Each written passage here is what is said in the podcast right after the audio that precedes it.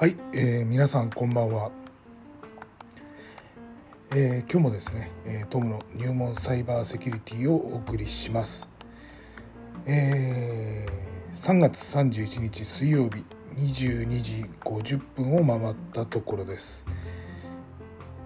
えー、本日 はですね、え、宿直日なので、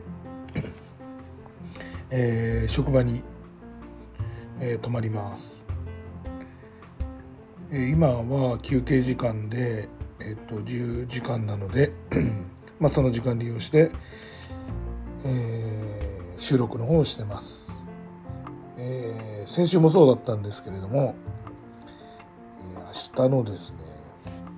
15時半までですね仕事になります。結構長いです。はい。でまた夜中に委託先とぐるぐる、えー、いろんなところ回りながら、えー、まあ、パスワード入れたりとかして、まあ、のメンテナンスの立ち会いをやってます。やります。はい。あの先週から喉が痛くてしょうがないんですが頑張って、えー、話をしようと思ってるんですが聞きづらかったら申し訳ありません。えー、とまずですね今日ですね、えニュースが12345件、えあります。紹介それぞれ順番に紹介していきます。はいえー、とまずですね、え健康食品通販サイトで、えクレジットカード情報流出か、え個人情報格納サーバーにも不正アクセスの痕跡というニュースです。えー、っとこれはですね健康食品など、え取り扱う健康生き生きクラブの通信販売サイトが不正アクセスを受け顧客情報が外部に流出したことが分かったというものです。え同社によれば健康生き生きクラブ公式通販サイトが脆弱性をつく不正アクセスを受けたというものです。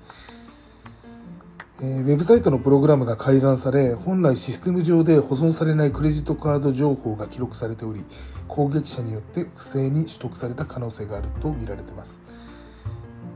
2020年12月4日にクレジットカード会社から指摘があり問題が発覚したというものです。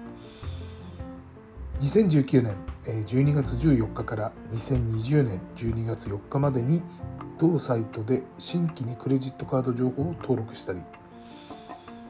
登録済みのクレジットカード情報を変更した顧客が対象でクレジットカードに関する名義や番号有効期限セキュリティコードなど、えー、結構多いですね3308件が流出し不正に利用された可能性があるというものです、えー、さらにクレジットカード情報以外の個人情報に関してもログによりデータを格納するサーバーが不正アクセスを受けていたということが判明しました。流出の対象となる件数や範囲はまだ分かっていないということですね。で、えー、この同社に対してですねちょっとヒアリングを行ったというあの内容がインターネット上にあるんですが、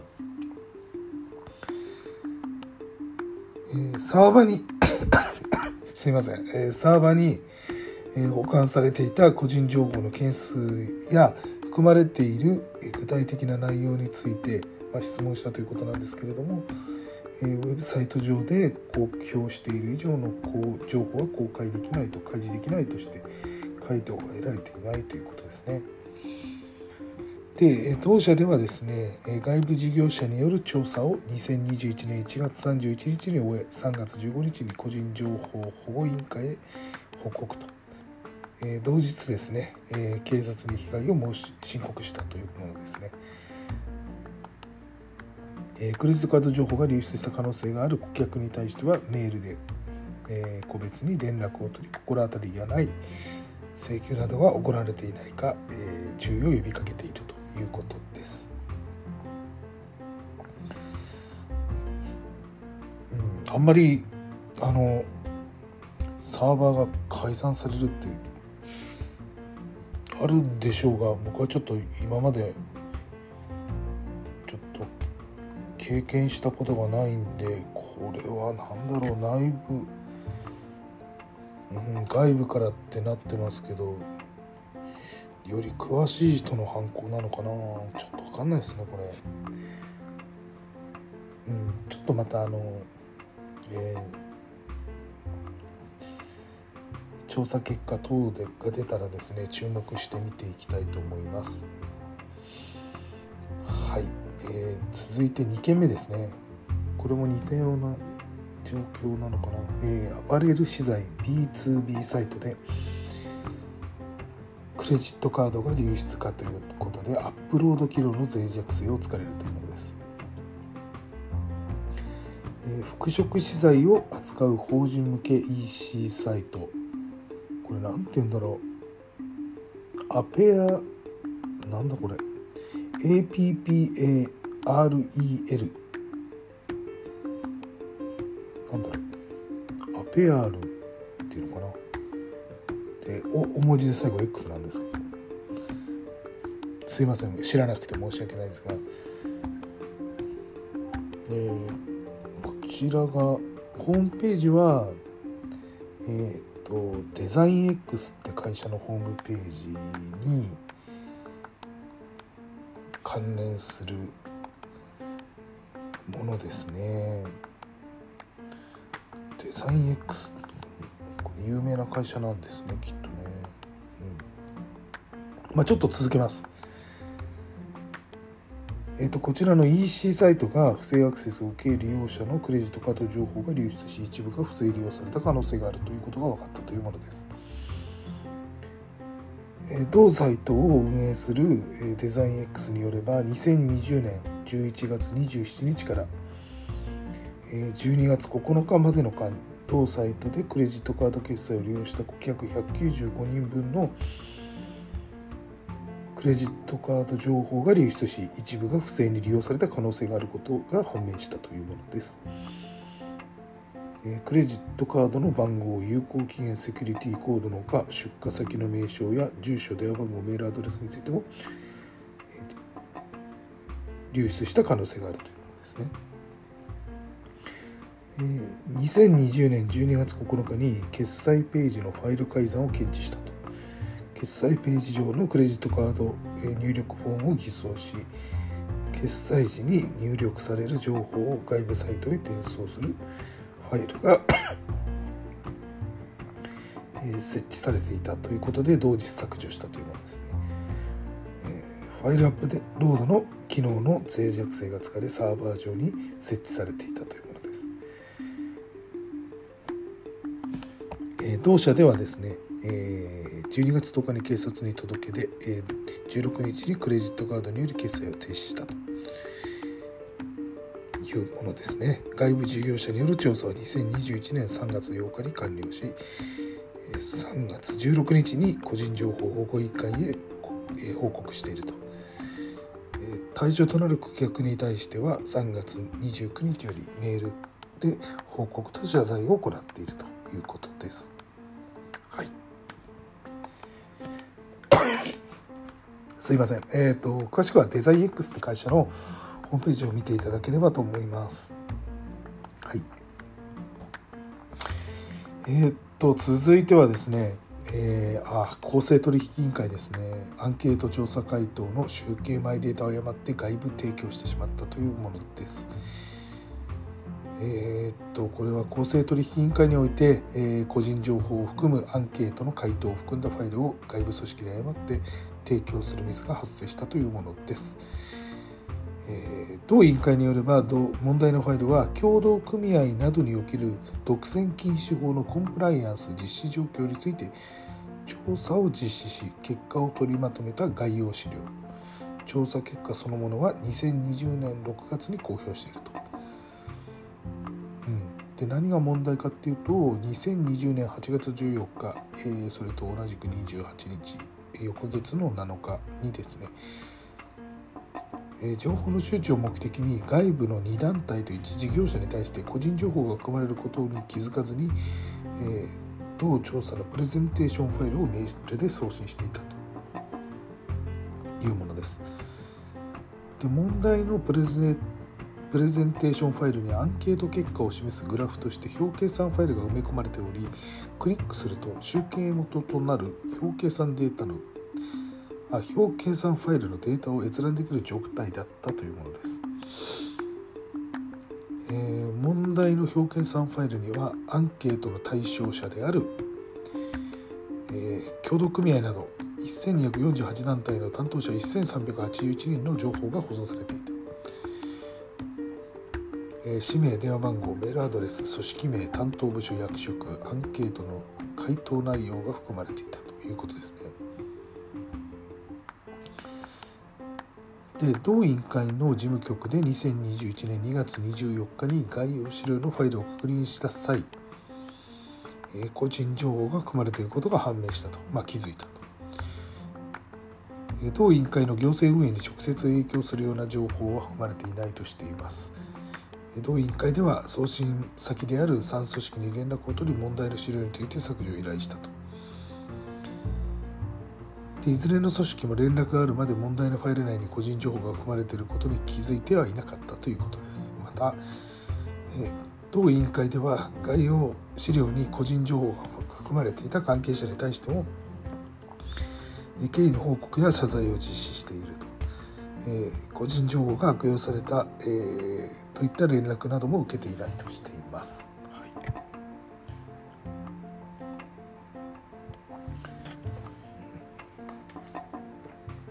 これはあれですね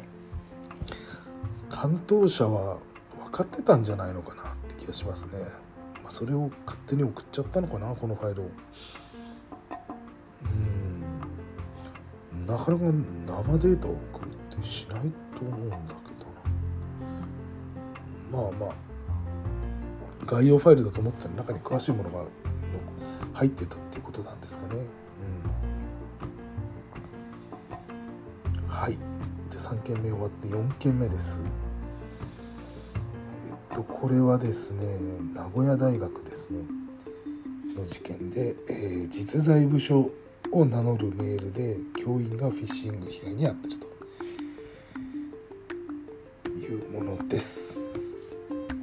えー、名古屋大学医学部附属病院の教員の、えー、メールアカウントが不正アクセスを受けたことが分かったと、えー、外部へ大量のメールが送信されたほか個人情報を含む受信メールが外部から閲覧された可能性があるというものです。同大学によれば、え教員がフィッシング攻撃に遭いメールアカウントのパスワードが搾取され、えメールアカウントが不正にアクセスを受けたということです。3月5日に学外へ大量のメールが送信されていることに気づき調査を行ったところ3日夜不正アクセスを受けていたことが判明したというもの当アカウントはえ教員が日常的に利用するメールアカウントではなく業務連絡の受信に用いて用いていたものでえ3994件のメールが保存されており外部より閲覧された可能性があると。このうち857件は、えー、同大学のシステムにより、えー、学生が課題を提出したことを通知するメールで、えー、学生333人分の氏名課題の名称学籍番号のか教員2名分の氏名と、えー、職員番号が含まれているということです。えー、攻撃に用いられたフィッシングメールは同大学に実在する部署情報連携推進本部 IT ヘルプデスク、え、こちらを名乗って送信されていた。とよく見ると不審な部分があるもののメールに記載された URL にアクセスし ID やパスワードを入力してしまったとみられます。今回の問題を受けて同大学では、えー、対象となる学生と教員に対しメールで説明と謝罪を行ったと、職員に対する研修による意識の向上や多要素認証導入の検討など再発防止策に取り組むとしています。はい、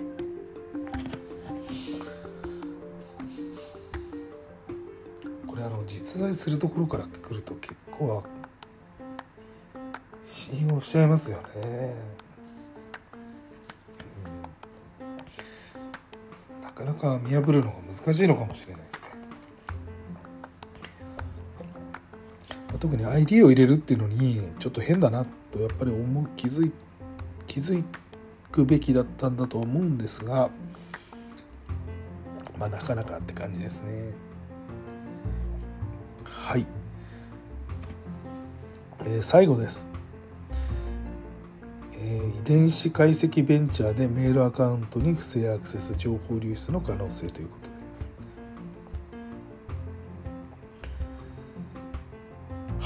と、遺伝子解析サービスなどを手掛ける生物技研は従業員のメールアドレスが不正アクセスを受けたことを明らかにしました、え、迷惑メールが送信されていたほか受信メールが外部に流出した可能性があるというものです。当社によれば従業員のメールアカウントが不正アクセスを受けたもので脆弱なパスワードを設定したことが原因とみられております。2月25日の1時15分前後それと3月9日23時45分から、10時、0分10時半頃にかけて、同社とのやり取りがやり取りしたメールが引用される形で、外部のメールアドレスにより迷惑メールが送信された。また今回の不正アクセスによりメールサーバーに残っていた2月16日から24日、えー、同月26日から3月2日に受信した2500件のメールが外部に流出した可能性があると。で流出対象となるメールにおいてどのような情報が含まれていたかは明らかにしていないと、えー、同社に、えー、ヒアリングを行った方の話では関係者のみ対応しているということでコメントは得られなかったと書いてます。はい、うんこれですねえっと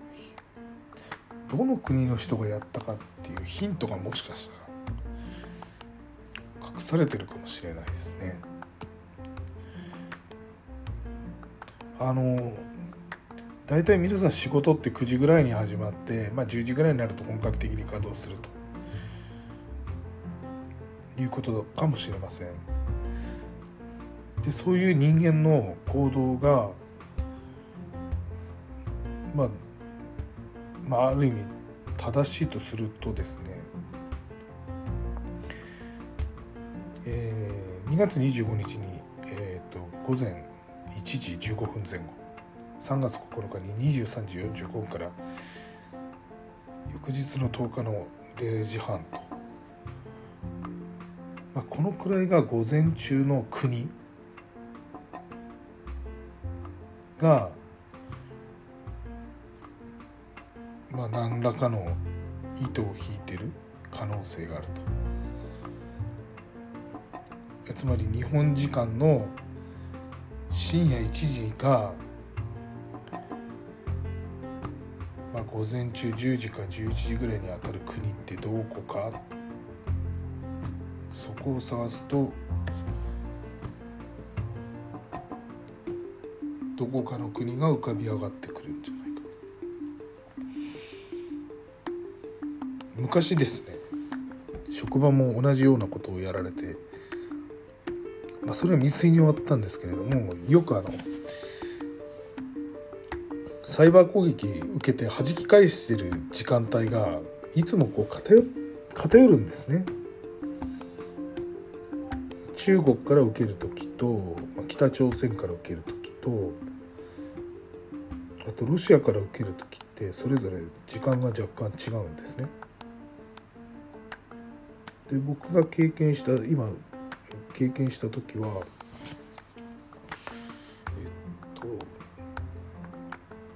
東ヨーロ東ヨーロッパのある国から攻撃されていたんですけども すいません。えっ、と時間を見ると、まあ、やられてる時間からあの導き出されたのが大体午前中その国では10時ぐらいだっ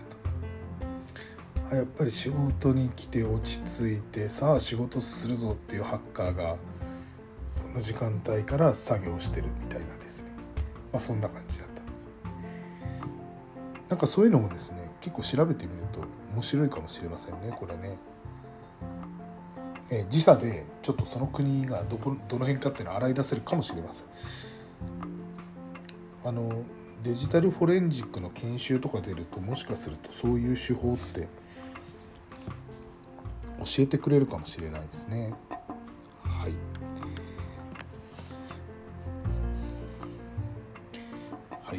とそれではですね今日は、えー、ニュースをですね245件ですね5件ご紹介しました。まあなんかいずれもあの不正アクセスとかアップロード機能の脆弱性まあフィッシング被害不正アクセスなんか年度末なのになんか非常になんか悲しいニュースばかりですね。うん、まあもともと事件ばっかりなんで明るいニュースはないんですけれどもまあやっぱり意識的にあのー、普段から、えー、何の情報を守って守らなきゃいけないかっていうのを頭に置きながらやっぱりお仕事をした方がいいような気がしますね。うんまあ、ちょっと自分も肝に銘じて、まあ、明日から4月1日なので、え、しっかり、え、仕事していきたいなと思います。はい、じゃあニュースは以上です。えー、っと、まあ、最後雑談をしたいと思います。えー、っと明日4月1日です。まああのエイプリルフールではあるんですけれども、まあ、新しい新社会人が、えー、会社に来ます。えー、っとちょっと僕が勤めてる職場の話っていうのは具体的な話はできないんですけれどもえー、僕が会社に入ったのは、えー、1996年です、えー、このチャンネルを聞いてる方に比べてもう倍ぐらい年齢が違うかもしれません。若手若い人から見るとですね。でその頃どんな世の中だったかっていうとあのちょうど僕が大学3年の時に、まあ、大学4年に上がる前ですかね。直前に阪神・淡路大震災が起きました。で僕は関東にいたんで直接の被害はなかったんですけれども、まあ、兄弟が神戸にいてもう連絡が取れないんで翌日大阪入りをして、えー、と神戸に向かってで兄弟が住んでるアパートに行こうとしたらもう街中がぺったんこぺっちゃんこになっててですね建物が。でまあ生きてるか死んでるかもようわからなくてですねとりあえず兄弟が勤めてる会社に行ってみたらまあ入ってるビルのちょうど5階が兄弟が勤めてるオフィスだったんですけど5階とか 4, 4階5階がなくなってしまってでえっと思って見てた時見た時に出入り口に兄弟がいてその職場の、ま、ビルのですね一番下の出入り口、まあ、職場の仲間の方々となんか重要書類かなんか引っ張り出したんですね。あよかったと思ったんですけどあの建物の下でなんかこう作業してるって異様な感じがして後で聞いたら上司に「命よりも大事だから書類取りに行け」って言われたっていうんですね。でもそんな指示ってあるかなと思って僕はあのもうなんか会社員って嫌だなと思ってその時ですね直感的に。就職まあ就職というかあのそれよりも兄弟はあのバブル世代なんでまあいろんな会社選べたんですけど僕はもうバブルが崩壊した後だったんでなかなか就職ができないだから就職活動してなかったんですよねと、一応オーストラリアとかニュージーランド行ってバイトしちゃあっちでくらあの生活してっていうライフスタイルをとってたのでまあ大学も卒業できるかよく分かんない状態で。大学4年生なのにタイが70体ぐらい残っててもうこれは無理だなと思って1年浪人して留年してまあどっかタイあのまああの将来なんか運動で生きていこうかなと思ったんで当時はですね日体大の大学院とか行こうかななんてぼんやり思ってたんですね。ただその時に街中でいきなりあの復興っていうかの仕事を開始してる変わった組織があってあなんだこの人たちはと思って見たらまあとある組織でああこういう仕事ってあるんだと思って。でそこの組織に興味を覚えてですね一社だけ受けてみようと思ってそこの、まあ、会社組織を受けたら、まあ、たまたま受かったと。あの僕は一社しか受けてません。でその組織が受かったと受かったというか内定をもらった時に実は業種的には両親が同じ業種だったんですけれども信じてもらえなかったんですね。ロクスポ学校も行ってないのに卒業もできるかも分かんないような人間が受かるはずないと。当時内定は6月だったんで6月。で、えー、あ内内定ですね。で内定式は10月だったんですね。内定式で内定書もらって実家に帰ったら両親が目をまん丸くしてそれ見てものすごく驚いてました。ただその後ですね僕は70単位を取らなきゃいけなくて必死に取りました。卒業式も出てません。卒業式は、えー、補習と追試をしてましたね。こんなだらしない生活を送ってたんですが、まあ、なんとか卒業させてもらってですね滑り込んで、えー、4月1日を迎えたことをまあもうついこの間のように覚えてます。えっ、ー、と卒業証明書が出ないんですよね。3月下旬にですね。3月下旬にもなってですね。もういよいよ会社も怪しいなと思ったらしいんですけど。まあ卒業しますってことで、まあ、なんとかつないでもらったっていうですね。でその時の人事の人方が会社に入った後にいや本当は取れてなかったんだよなお前ってもう全部バレてたんですけどね。学校にも連絡して状況を把握して様子を見てたらしいんですがまあお見通しだったってことなんですけどね、まあ、そんなこんなで、まあ今、今に至るわけなんですけれども